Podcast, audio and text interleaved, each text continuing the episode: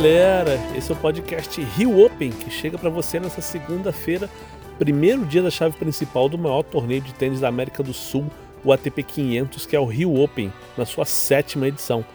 Então, bom dia, eu sou Alexandre Cossenza e chegou a hora de analisar o sorteio da chave, os favoritos e principalmente a rodada de hoje do torneio. Vamos começar pelo sorteio da chave, que não foi lá muito amigável com os brasileiros, né? O Thiago Monteiro, número 1 um do Brasil, que vem num bom momento, fez quarta de final em Buenos Aires, vai estrear contra o argentino Guido Pella, número 27 do mundo, cabeça de chave 4 do torneio.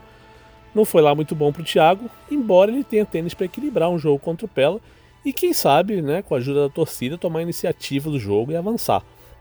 Não é nada impossível, longe disso. Ele conversou com a imprensa numa mesa redonda ontem e falou sobre esse jogo. Vamos ouvir o que ele pensa disso? É uma primeira rodada difícil, Guido Pella, canhoto, já foi vice-campeão aqui. É um dos caras que eu treinei bastante na pré-temporada também. É um cara super, super, muito firme, né? Super sólido. Então, é tentar realmente tá, tá, tá firme com ele, igual para igual e, e impor um, um, ritmo, um meu ritmo mais agressivo, né? Tentar mexer ele bem, tentar deixar ele de uma forma desconfortável na quadra. Ele não, também não é um cara que vem com toda essa confiança no, no, no, no, no momento. Ele até tinha, ele é muito próximo do meu treinador, né? Do, a gente não treinou ele muito tempo quando era novo. E eu lembro que duas semanas atrás conversou que, que é sempre um momento muito estressante para ele jogar na América do Sul. É, ele se põe muita pressão, então é tentar usar isso a meu favor também. E tá solto, realmente é um jogo que ele é o favorito, ele que tem toda a pressão e eu vou ter o apoio da torcida, vou vou tá jogando em casa, então é, usar essa confiança que eu venho adquirindo dos últimos jogos e da, da temporada em si e buscar fazer uma boa primeira rodada. Como o Thiago ressaltou, o Pela não vem num grande momento, perdeu na primeira rodada da ATP de Córdoba, foi eliminado nas oitavas em Buenos Aires e está no Rio pressionado porque precisa de ponto. Ele foi campeão do Brasil Open no ano passado em São Paulo, mas o torneio não existe mais, então são 250 pontos que o Pela vai ter que defender em Santiago, que é um evento novo, com condições bem diferentes das de São Paulo. Então o Thiago tem a chance de explorar essa pressão em cima do Pela. Outro brasileiro na chave é o Thiago Wilde, que recebeu um convite da organização e vai fazer sua primeira rodada contra o espanhol Alejandro Davidovich Fokina, número 89 do mundo. São dois caras quase da mesma idade, dois garotos com personalidade e que às vezes, digamos assim, mostram personalidade demais. São dois campeões de Grand Slam no juvenil, o Fokina, que hoje tem 20 anos, ganhou o Wimbledon, e o Wilde, que tem 19 e hoje é número 206 do mundo, ganhou o US Open. É uma promessa de um duelo bem interessante e que rola hoje na quadra central, abrindo a sessão noturna. E quem realmente não teve sorte na chave foi o Felipe Meligeni, também ganhou um wildcard, como o Thiago Wilde, ele vai estrear contra o Dominic Thiem, a grande atração do torneio, número 4 do mundo, vice-campeão do Australian Open, vice-campeão de Roland Garros, campeão aqui no Rio Open em 2017, cabeça de chave número 1 e favoritíssimo ao título aqui no Jockey. Difícil dizer alguma coisa aqui, né? Além de que é uma grande chance de ver o Felipe jogando solto, jogando com a torcida e, na pior das hipóteses, sentir a diferença de nível para um cara que está na elite do tênis mundial há alguns anos. Vamos ver o que acontece, né? E aproveitando o assunto sobre o Dominic Thiem, é, vale lembrar da coletiva que ele deu no sábado, ele falou duas coisas bem interessantes. Primeiro, como ele olha, por exemplo, do Andy Murray, que foi um cara que perdeu as quatro primeiras finais de slam que disputou, e o time já perdeu três, e de como isso dá esperança para ele, de que é possível ganhar coisas grandes enquanto, enquanto o circuito ainda tem Federer, Nadal e Djokovic. É, vamos ouvir? Eu vou colocar o áudio original em inglês e eu resumo em seguida o que ele falou. Andy Murray because he lost his first four Grand Slam finals. I lost my first three now, and after that he he still won three of them, and that's of course still my my big goal to to win Grand Slams. And of course for me it was amazing to see that I can also do it on on hard court. Actually, I was in Australia uh, way closer to the to the big dream than I was in the two previous finals in Roland Garros. So that gives me also a big hope for for Wimbledon and for US Open this year. Além de citar o número de finais que o Murray e ele perderam, o time destacou que também viu no Australian Open é, que ele pode ganhar um slam fora do Saibro, que na Austrália ele se sentiu muito mais perto do Big Three, né, Nadal, Federer e Djokovic, do que em Roland Garros.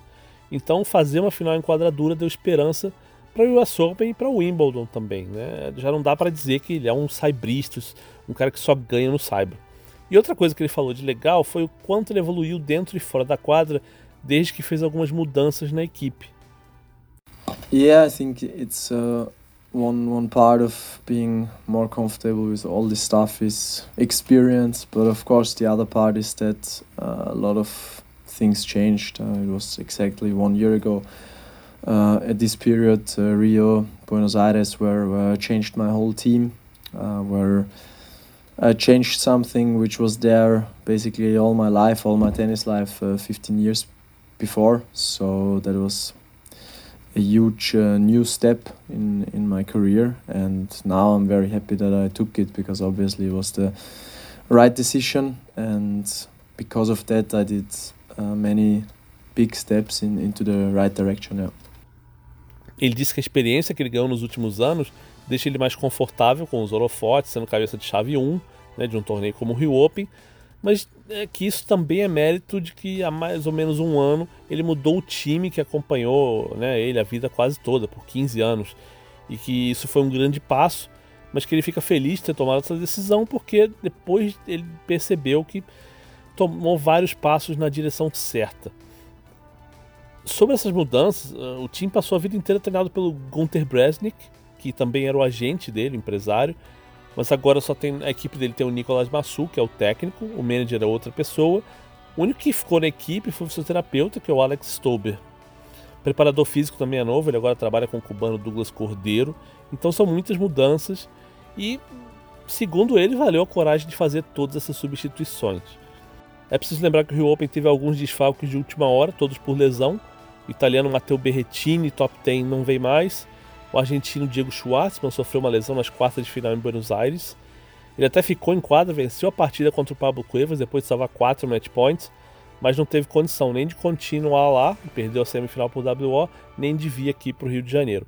E o último, uh, o último desfalque é o Laszlo Jerry, que é o atual campeão do Rio Open, e é uma desistência que machuca, porque ele vai perder os 500 pontos que conquistou aqui no ano passado e deve até sair do top 50. Mas o torneio tem Bora Choric, croata, ex-número 12 do mundo, continua sendo uma grande atração, também deu uma coletiva e falou sobre o que ele espera da campanha aqui no Rio. Yeah, like you said, I mean, I have um, I have really um, nothing to expect uh, because I was not playing great uh, in the last few months, not only in uh, in Buenos Aires. So there's really no any uh, expectations for me. Um, it's just uh, you know I'm I'm just trying to work uh, as hard as I can. Uh, I'm trying to be focused on my trainings and uh, yeah, trying to see what's what's going uh, wrong. You know why I'm playing badly or why I'm not winning so many matches like the last few years. And yeah, just trying um, to kind of turn it around. So really, there is not not much expectations for me. Ele falou que não espera muito porque não fez um bom começo de ano, não jogou bem até Buenos Aires e, e por isso ele chega sem expectativa no Rio. Ele disse também que está tentando trabalhar o mais duro possível, focar nisso e descobrir o que está dando errado, por que ele está jogando mal ou não está ganhando tantas partidas como nos anos anteriores. E de fato é um começo de ano ruim, contando desde a ATP Cup, que foi o primeiro evento que ele fez na temporada. Ele fez cinco jogos, ganhou só um, que foi contra o Team na própria ATP Cup, uma bela vitória mas ele perdeu outros quatro jogos, inclusive a última em Buenos Aires para o Thiago Monteiro. É, e o Chorits também falou sobre o histórico de lesões que ele tem na carreira. So yeah, I mean, I have some experience coming back from the injuries. I mean, I, I was not injured in um, in the last few months, so I wouldn't take that as a um, any excuse why my results were not going my way. I had a very good off season. Uh, I prepared very good, and I was hoping for. for uh, for a um, very good start of the year. Um, it did not happen. I'm, I'm not sure why. So you know, I just need to keep working hard and and and and to believe in my work. And yeah, I hope it's gonna come. Ele lembrou que não teve lesionado nos últimos meses que isso não pode ser desculpa para os resultados atuais e que ainda não sabe por que, que as coisas não aconteceram para ele no começo desse ano. Ele repete, dizendo que precisa acreditar no trabalho, esperar que as coisas comecem a dar certo. E, e olha que ele teve muita lesão, né? Ele teve problema no punho alguns anos atrás, depois teve de passar por uma cirurgia no joelho em 2016. É, um ano bom dele foi 2018, que ele fez quase inteiro, sem, sem se machucar, mas ano passado ele voltou a ter problemas aqui e ali, inclusive teve que abandonar o US Open por causa de um problema nas costas. Vamos falar agora da programação do dia. Na quadra central, quadra Guga Kirten, primeiro jogo já é excelente. Fernando Verdasco contra Pablo Andurra, dois espanhóis de altíssimo nível. É, é o jogo da sessão diurna que começa às quatro e meia da tarde. A sessão noturna, que começa não antes das sete da noite, tem Thiago Wilde contra Alejandro Davidovich Fokina e depois Albert Ramos Vinholas contra Carlos Alcaraz. Na quadra 1, mais três jogos: Andrei Martin contra Christian Garim, Cornetan Muté contra um qualifier e para fechar a noite um jogão de dupla. Os cabeças um, é, Juan Sebastián Cabal e Robert Farah, da Colômbia, pegam os convidados brasileiros Orlando Luiz e Rafael Matos. Parada duríssima para os dois brasileiros, mas a promessa de quadra lotada.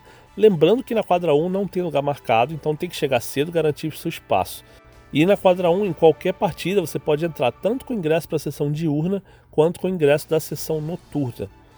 E na quadra 2, mais três jogos: Carvalhais Baena contra Del Bonis, Hugo Dellin contra um qualifier e um jogo de duplas para encerrar o dia: Ariel Beari e Gonzalo Escobar contra uma dupla vindo do qualifying. Para deixar isso aqui mais animado, a gente vai dar alguns palpites para esse primeiro jogo da chave de simples. E para ficar mais legal ainda, a gente tem a presença da super especial da ex-top 100 e atual excelente comentarista Andréa Vieira, a Dadá. E aí, Dadá, tudo bem? Tudo ótimo. Mais tênis, né? Um pouco mais de tênis. Rio Open, feliz da vida. Tô no... onde eu gosto. Então vamos ver esse primeiro dia da, da quadra central da quadra Guga Kirten. Primeiro jogo, Pablo Andurra e Fernando Verdasco. O que, que você espera daí? favoritismo do Verdasco, eu acho, né? Mas é por os dois serem tem uma rivalidade, sempre sendo do mesmo país, né? O Andurra é um bom jogador, eu acho que ele dá trabalho, mas eu acho que o Verdasco leva. Eu vou com você nessa, viu? Vou de uhum. Verdasco. Inclusive, eu sempre acho que o Verdasco é um cara perigosíssimo em qualquer torneio que ele entra, porque ele é um cara que ele tem aqueles, aqueles momentos descalibrados dele, mas se ele tiver na semana certa, se ele tiver com tudo funcionando, ele ganha de qualquer um Exatamente. e qualquer um top 10 também, né? Exatamente. né? É, ele não, não é um jogador que respeita tanto, que entra derrotado se ele tem que jogar contra um dos melhores, né? E ele tem o jogo para ganhar de qualquer um. Eu acho que o que atrapalha muito ele é, principalmente os altos e baixos que ele tem. Né? Ele oscila demais em torneio, em semana, só que é o que você falou, eu também acho. Na semana que ele está muito bem, ele pode ganhar qualquer torneio. E segundo jogo, abrindo a sessão noturna, não antes das 7 da noite, Thiago Wilde, primeiro brasileiro jogando na chave principal esse ano, contra Alejandro Davidovich Fokina. São dois jovens, né? um de 19 um de 20, dois campeões de slam juvenil e, e duas personalidades fortes. O que, que você acha que sai daí? Olha, um jogo bem interessante, né? Por tudo isso que você falou. É, mas eu acho que o Thiago Wilde ele tem que aproveitar o momento, né? De estar tá jogando em casa, de estar tá jogando com a torcida. E ele é um jogador que gosta de tudo isso. Eu não acredito que ele vá se assustar ou que ele tenha uma pressão e fale, ah, tô jogando aqui com tanta gente torcendo para mim e eu vou me assustar com isso. Pelo contrário, eu acho que ele é o tipo de jogador que tem uma personalidade muito forte é, e ele vai tentar trazer isso para ele. Espero que ele não, não desperdice essa chance que eu acho que é única e muito grande para ele. No caso do Foquina, é um jogador, um jogador que a gente também não, nunca sabe como que ele vai responder. Né? Às vezes ele gosta de brincar um pouco, extremamente talentoso. É, eu estou torcendo, lógico, para o Wilde fazer um, um, bom papel e, mostrar, porque é um jogador que tem muito talento, é, tem uma bola muito rápida, espero que ele esteja bem concentrado e que ele entenda é, a oportunidade que ele está tendo. Ah, concordo muito quando você fala isso que, que, que o Wilde a personalidade dele não é de se intimidar com esse não, tipo de situação, né? Com esse tipo de situação. Exatamente. Então eu tô bastante animado para isso que não sei se dá para dizer que seria uma zebra ou não. A diferença de ranking é grande, mas não sei se no tênis, na bola, num dia bom do Thiago tem essa diferença toda, assim, não. Sem dúvida, eu acho que ele, ele tem chance sim de ganhar. Tem bastante. O Thiago Wilde é um jogador que tem muita bola, precisa, pôr a, precisa estar tá com a cabeça no lugar, que isso aqui a gente sabe que preocupa mais. Ter a consciência de que ele tem que é, focar tudo isso que ele tem para o lado bom, né? E pelo que eu, eu acho, toda essa oportunidade que ele está tendo, não pode ser que ele desperdice. Tem que fazer o melhor que ele pode. Não estou dizendo que ele vai ganhar o jogo, não é fácil. A gente sabe que aqui qualquer jogo é difícil mas tem que aproveitar o momento e tem do primeiro ao último ponto se matar e tentar ganhar. Se perder, ok, mas tem que aproveitar o momento. Justo. E o último jogo da quadra Guga Kirten, Albert Ramos Vinholas contra Carlos Alcaraz. Alcaraz que é o, o garoto, a revelação, convidado do torneio, uma grande promessa. O que, que você imagina daí? Difícil falar, porque eu nunca vi o Alcaraz jogando. Para falar a verdade, eu, eu tô muito ansiosa para assistir. Vi ele treinando um pouco, bolando demais, só que a gente sabe a diferença de um treino para um jogo. Ainda uhum. mais que ele vai jogar contra outro espanhol, né? Hoje a gente viu a entrevista dele, ele fala que ele não quer ser comparado com nenhum espanhol, com nenhum jogador, que ele tem o caminho dele, a maneira de jogar dele mas e, e, pelo que ele falou, o jeito dele parece ter uma personalidade muito forte também, no sentido de não querer respeitar, mesmo sendo do. Também acho que não é um jogador que vai sentir a pressão. Né? Ele falou que ele ficou bem nervoso no torneio que ele jogou de ATP já, e esse aqui é o primeiro que ele, que ele joga direto na chave, né? Então eu acredito que. Mas é mais um que tem que aproveitar o momento, né? Não é sempre que ele vai ter essa. É... Agora a MG está apostando demais nele. Olha, ele pode surpreender, né? Se bem que o, o, o Ramos Vinola é um jogador extremamente experiente, né? Difícil de jogar, mas eu gostaria aí de uma surpresa. O Ramos Jonas é o cara que ele lê muito bem a partida, né? Então, se ele sente a fragilidade do outro, ele sabe como jogar nesses momentos. O que eu acho bom para o Alcaraz nesse matchup assim específico é que o, o Ramos Violas vai deixar ele jogar, vai dar jogo, né? Ele não é um cara de, de entrar e dar tiro em um monte ele de bola. Jogar, então exatamente. vai ter troca de bola e isso pode ser bom para o Caraz. Se ele tiver num dia que se ele não sentir o momento, se ele né, conseguir aproveitar e tirar o melhor do tênis dele, eu acho que tem uma chance de zebra aí também. que mais, gente? Minhas dicas para quem vai pela primeira vez ou até mesmo tá voltando para essa sétima edição do Rio Open Primeira coisa importante: o acesso ao torneio é pela Avenida Mário Ribeiro e pode ser tanto pela entrada do estacionamento do Jockey, que fica no número 410 da Mário Ribeiro, ou pelo portãozinho de pedestres que tem do lado de um posto de gasolina bem conhecido ali.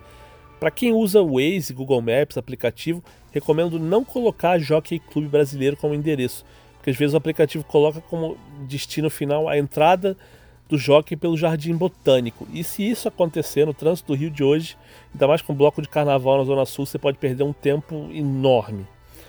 Recomendo ir sempre de transporte público, seja de metrô, ônibus, táxi, vale aplicativo também, porque não são muitas as vagas na região, ainda mais nessa época de carnaval.